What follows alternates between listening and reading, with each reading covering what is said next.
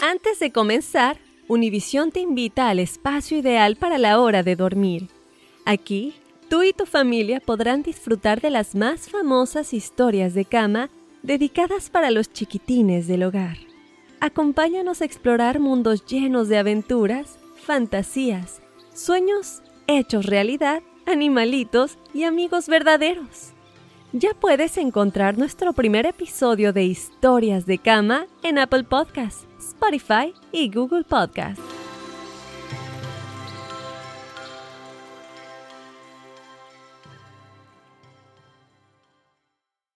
Hola amigos, soy Andrea Chediak. ¿Escucharon del nuevo podcast bilingüe Juntos We Shine presentado por Target? Ahí pueden oír las historias más inspiradoras de las personas extraordinarias en nuestras comunidades. Escucha Juntos We Shine por Apple Podcasts, Spotify o en cualquier plataforma de podcast. Fácil, ¿verdad? Suscríbete ya para ser notificado en el momento que se lanza un nuevo episodio. Together podemos hacer una diferencia, porque juntos we shine. Juntos we shine.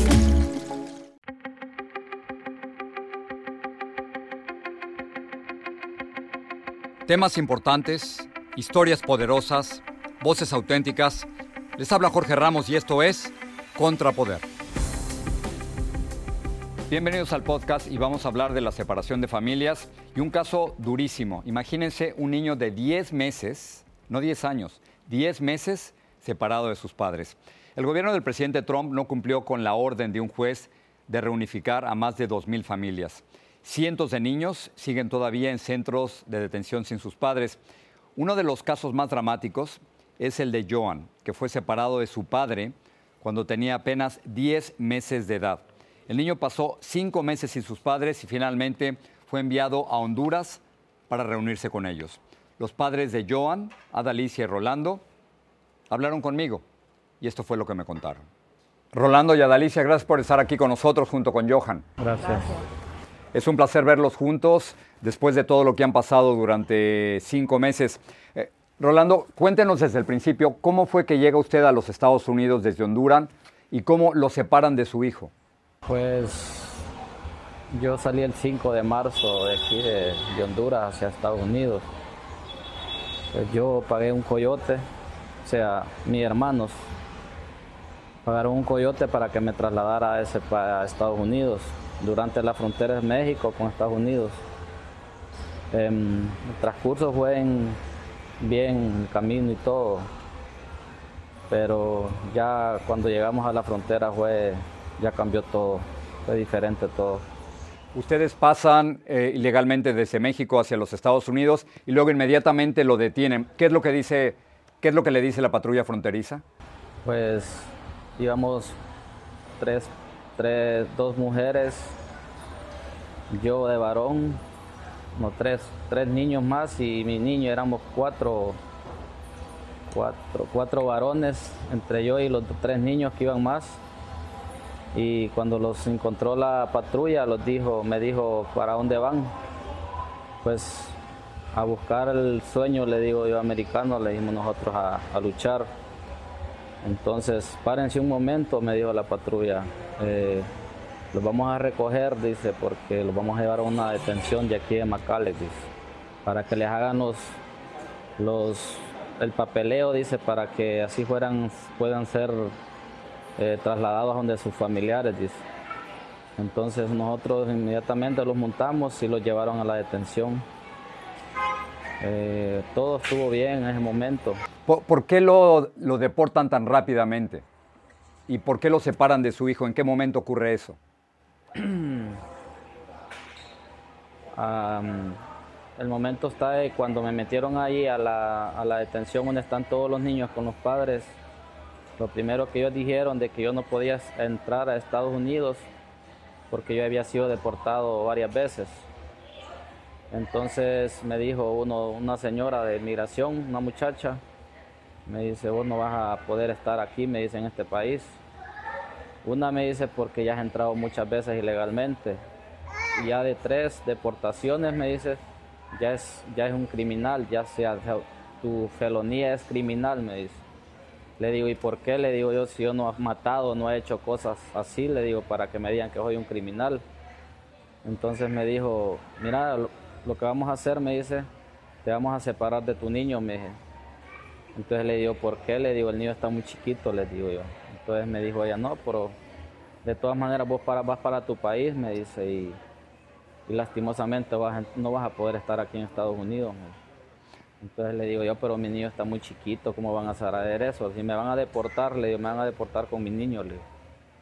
Entonces vino ella y me dijo, pues ahí te va a venir a hacer otra entrevista, otros, otros señores de, de me dice, para que hables con ellos, me dice. Entonces, es, fue como a los cuartos días de estar ahí, ya me fueron a recoger y me dijeron que tenían que hablar conmigo respecto del que el niño iba a ser, de, iba a ser separado de mí. Entonces yo les digo, no, no me lo pueden, no me pueden hacer esto.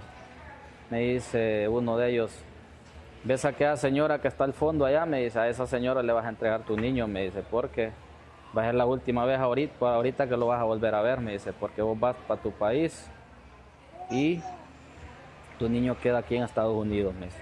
No te podemos decir el tiempo, me dice, que vas a estar aquí, porque tu niño me dice, va a quedar un tiempo acá, no sabemos qué va a pasar, dice, en ese transcurso del tiempo, dice, pero te vamos a deportar a vos primero, me dijo. Bueno, le digo yo, mántenme con mi niño, ¿no? Me dice, entonces ahí fue donde hicieron ellos separarme del niño, fue un dolor grande para mí, ¿verdad? Porque en ese momento fue algo muy, muy especial que yo sentí que de repente claro, la detención iba a ser eh, reunido con mi familia en, en, en, en, Maryland, pero todo se dio vuelta en ese momento. Uh -huh. Adelicia, cuéntenos usted por qué se queda en Honduras y qué hace cuando se entera de que su esposo fue deportado solo y que su hijo se queda en los Estados Unidos. Bueno, pues yo me quedé aquí porque yo estaba comenzando otro embarazo, entonces los planes que hicimos fue de que mi esposo se iba a llevar a Joan y que eh, después de que él llegara allá y, y, y, trabajara, ya tuviera algo de dinero, me iba a mandar a llevar a mí cuando el, otro embarazo de mi otro niño ya estuviera avanzado. Entonces, todo estuvo bien, él llegó. La última llamada que él me hizo fue el 16 de marzo, él me dijo que, que ya iba a cruzar el, el río Bravo en una balsa y que después se iba a comunicar conmigo que después de que llegara migración, él este, que esperara la llamada, cuando, porque nosotros pensamos que todo iba a salir bien y que él se iba a reunir con el hermano. Entonces, pero no, no fue así. Yo no volví a saber de ellos en cinco días. Yo decía, ¿por qué? ¿Por qué será que no me llama? Yo ya estaba preocupada, pero yo no volví a recibir llamadas de él, sino que fue cinco días después cuando me llamó Emily la trabajadora de, del albergue donde se llevaron a Joan. Y ella me dijo, señora, usted es Adalicia Montesino. Sí, le digo yo. Usted es la mamá de Joan, Rolando. Sí, le digo yo.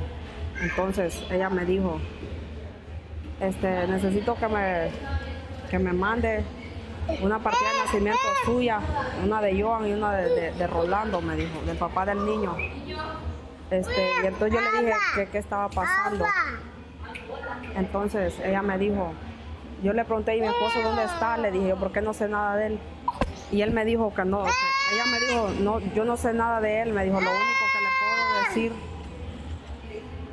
lo único que le puedo decir de que, de que Joan va a estar aquí con nosotros, me dijo, pero ¿por qué? Le dije yo, es que yo no sé nada, me dijo ella, yo solo soy encargada de trabajadora de casos de niños, me dijo, yo lo único que le puedo decir de que de que se sienta bien, me dijo, de que no se preocupe.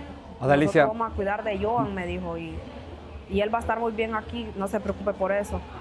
Adalicia, durante cinco dije, meses... ¿Y cuándo, me lo, cuándo lo voy a volver a ver? Le dije yo, ¿cuándo me lo van a regresar? Y me dijo ella, esto es un proceso, esto es un proceso legal, me dijo. El niño tiene que ir a ver a un juez y él tiene que afirmarle de su deportación, pero no sé nada, me dijo. Solo eso me dijo. Adalicia y Rolando, quiero preguntarles, durante cinco meses ustedes no tuvieron la oportunidad de estar en contacto con Joan solo a través de su trabajadora social. ¿Cómo fue esa comunicación? ¿Cómo sabían de su hijo? Cuando yo estuve allá, que fue después deportado de, Estados Unidos, fue porque más por eso yo estando encerrado no podía tener comunicación ni, verlo por videollamada ni nada con el niño, ¿verdad? Entonces vino la señora de migración ahí, la que me lleva el caso, y me dijo, eh, vas a ser, me dice, vas a ser deportado vos primero, me dice, para que tengas una comunicación con tu niño allá en Honduras, dice, para que trates de hablar con él, de mirarlo por videollamada, me dice. Entonces yo le dije, no hay ningún problema, contar que me lo manden luego, le digo, de, luego para acá Honduras no hay ningún problema, yo me voy, le digo. Entonces fue en ese transcurso que yo me vine, cuando lo único que nosotros teníamos era el viernes, el viernes, todas las semanas un, un videollamada nomás del niño, y de repente que la trabajadora social los escribía, decía lo que el niño estaba bien, pero eso fue todo, todo en cinco meses para nosotros fue difícil porque eh, de dos semanas que me habían dicho ellos a mí que el niño me lo deportaban en dos semanas, de dos semanas y me hicieron cinco meses. Rolando. Esperando el niño aquí nosotros, difícil para nosotros porque no, ajá. Durante todo este tiempo ustedes, por supuesto, no pudieron ver a su hijo. Cuando él regresa después de cinco meses, ¿cómo fue el, el reencuentro? ¿Lo reconoce a ustedes? Cuando ustedes dejan a, a, Joan en los Estados Unidos, cuando, cuando tú lo dejas, Joan no caminaba. Joan cumplió su primer año en los Estados Unidos. Joan eh, no tenía dientes y cuando regresa ya tiene varios. ¿Cómo fue ese reencuentro? Para nosotros fue difícil porque, como le digo, uno de sus hijos siempre piensa cuando empiezan a caminar a dar los primeros pasitos, ¿verdad? Y él solo llevaba dos dientillos abajo y dos arriba. Eh, cuando iba conmigo en el camino, pues él solo llevaba dos dientillos, iba, no, solo gateaba. Nosotros todo ese transcurso lo perdimos, todo eso que él hacía, que, tendría que haber hecho en ese tiempo nosotros debíamos de haberlo visto. No, pudimos, no tuvimos la oportunidad, ¿me entiende?, de estar junto a él, ¿me entiende? El primer añito de edad que él cumplió, no se lo celebramos por, por motivos de eso mismo, ¿me entiende? Sufrimos mucho, pues, ¿me entiende? Y para Analicia. nosotros ha sido difícil eh, superarlos, superarlos bastante, ¿me entiende? Ha sido difícil. Adalicia, cuando regresa Joan a, a Honduras, ¿la reconoce usted como mamá? No, no, no me conocía. No me conoció y como media hora después, este, cuando lo fueron a entregar a la casa Belén, el, eh, mi, esposo se puso a jugar con, él con una, una pelota que estaba ahí y se empezó a acordar de él, pero de mí no, no se acordaba.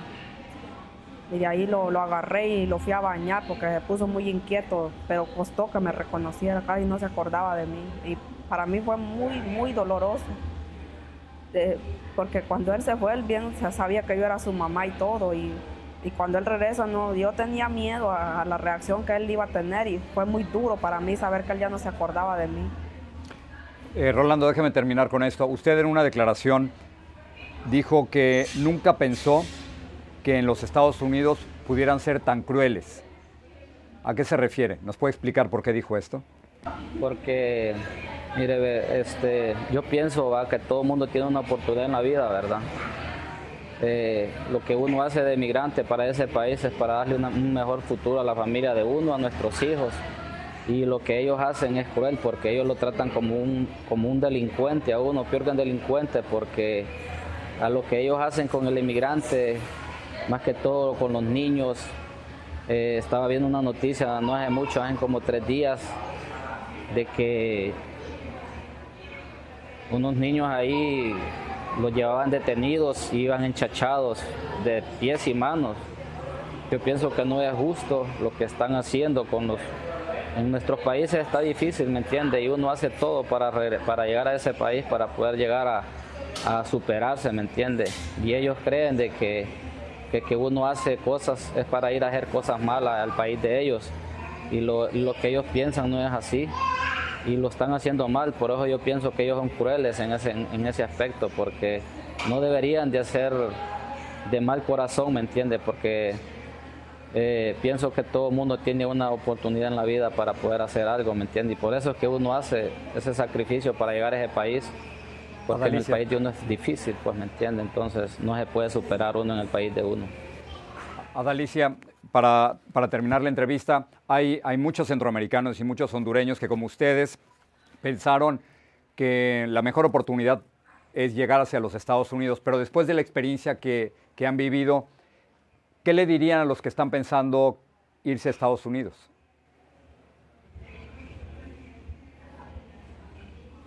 Pues que lo piensen, que lo piensen un poquito, porque más, más si están pensando en llevarse a sus hijos, porque el trauma que yo como mamá y que los dos como papá vivimos con Joan, yo no se lo deseo a nadie. Y como dice él, eh, todos los que, hace, los, que, los que emprenden ese camino y están dispuestos a arriesgar tantas cosas por llegar allá es por, porque aquí la situación es muy dura, hay mucha pobreza, mucha falta de oportunidad. Entonces por eso lo hace, lo hace uno, pero que lo, lo, piensen un poquito, porque el trauma psicológico que ellos le dejan a uno es algo que a uno le queda marcado para siempre, porque gracias a Dios que a nos recuperamos y Él ya está con nosotros, pero, pero eso que quedó marcado en, la vida de nosotros, ese trauma que pasamos estos cinco meses, es algo que nunca se va a borrar de la mente de nosotros. Y, y cuando Joan crezca también, él, él va, va, va, a tener que saber esta historia que pasó y, y va a ser bien duro para nosotros como papás toda la vida cargar con esto que pasó. Rolando, usted ha sido deportado varias veces, ¿lo va a volver a intentar? ¿Va a volver a, a tratar de llegar aquí a Estados Unidos? Pues mire, yo la verdad yo estoy bien muy resentido con ese país porque después de lo que ha pasado, o sea, no, no me importó el tiempo cuando yo me reportaron las primeras veces, ¿me entiendes? Pero esta vez para mí ha sido difícil porque fue algo que, que yo creí que a mi, a mi hijo me le iban a dar la oportunidad, ¿me entiendes? De estar allá con él junto, pues la familia juntos. Pero me siento muy, muy mal con, este, con, Estados Unidos porque la verdad no le, dan, no le dan la oportunidad a las personas que en veces necesitan, pues, ¿me entiendes? Son luchadoras, porque en mi, mi punto, pues, yo he sido siempre una persona muy luchadora y, y cuando uno va a un país de esos, pues, es para superarse, ¿me entiendes? Yo pienso que, que tal vez, tal vez una ayuda o algo que de repente le pudieran dar a uno para una oportunidad para poder ir tal vez legalmente, tal vez, pero ya volverme a arriesgar así como lo que pasó, ya no pienso regresar a ese país ya. Rolando y Adalicia, gracias por estar con nosotros, gracias por contarnos su historia, pero lo más importante, qué bueno que están ya con Joan. Gracias. Gracias, gracias.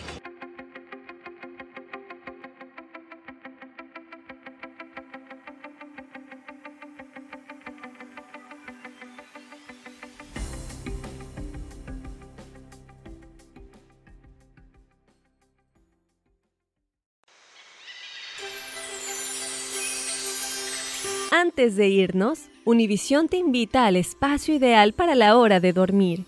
Aquí, tú y tu familia podrán disfrutar de las más famosas historias de cama dedicadas para los chiquitines del hogar. Acompáñanos a explorar mundos llenos de aventuras, fantasías, sueños hechos realidad, animalitos y amigos verdaderos. Ya puedes encontrar nuestro primer episodio de Historias de Cama en Apple Podcasts Spotify y Google Podcast.